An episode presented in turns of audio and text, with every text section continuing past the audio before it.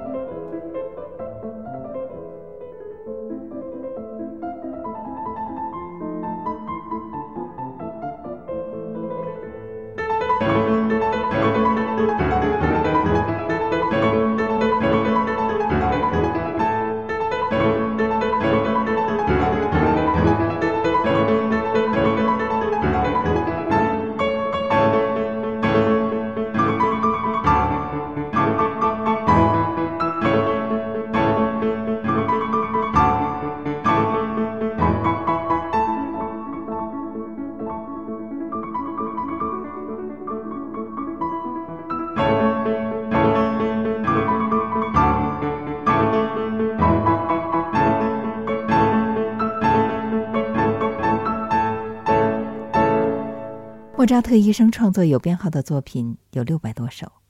八岁做成第一首交响曲，十一岁写成第一部清唱剧，十二岁第一部歌剧。莫扎特最早的杰作是从一七七三年他十七岁开始的。一七七四年，十八岁的他创作了许多小夜曲、西游曲、小提琴和钢琴奏鸣曲。而一七七五年。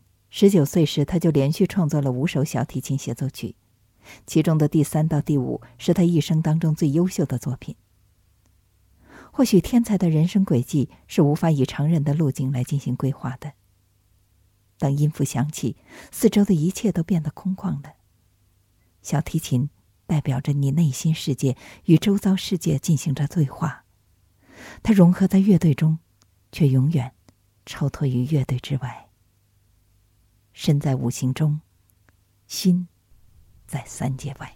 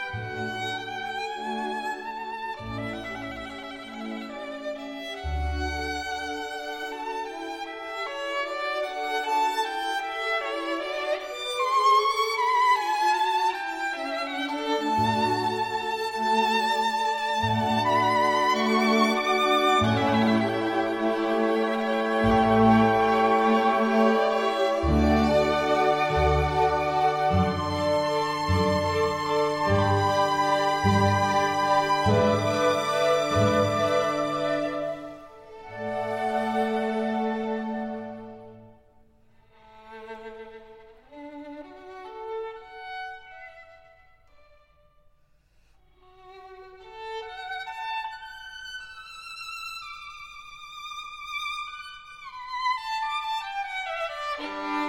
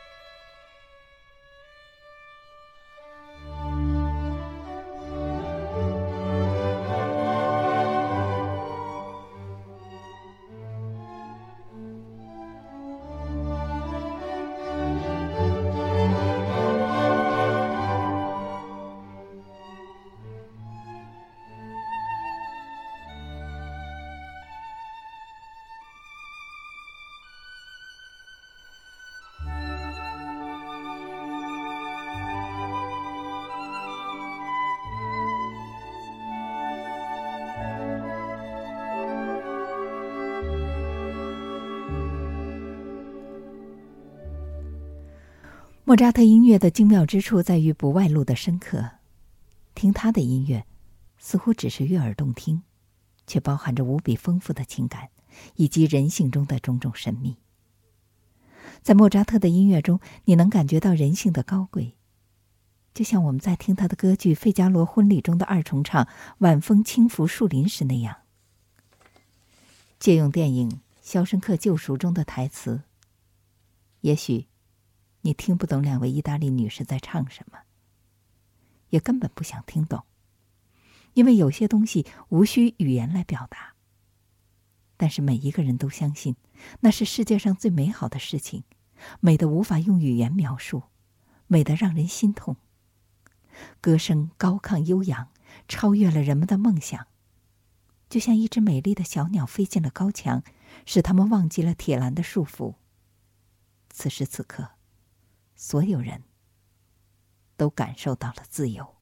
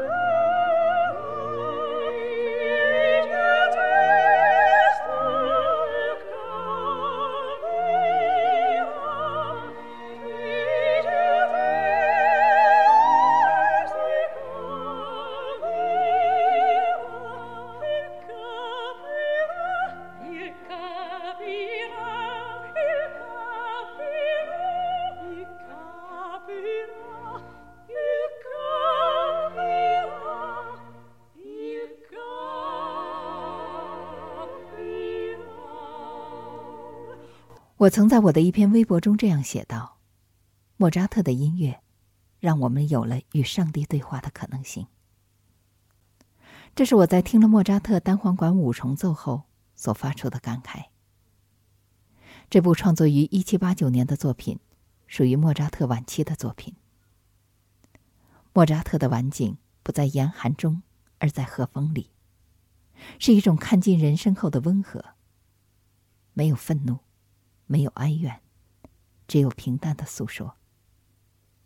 中国诗人说：“云淡风轻近五天。”在我的心中，莫扎特的音乐就像早春的风景，纯净、开阔，却又不过于温暖。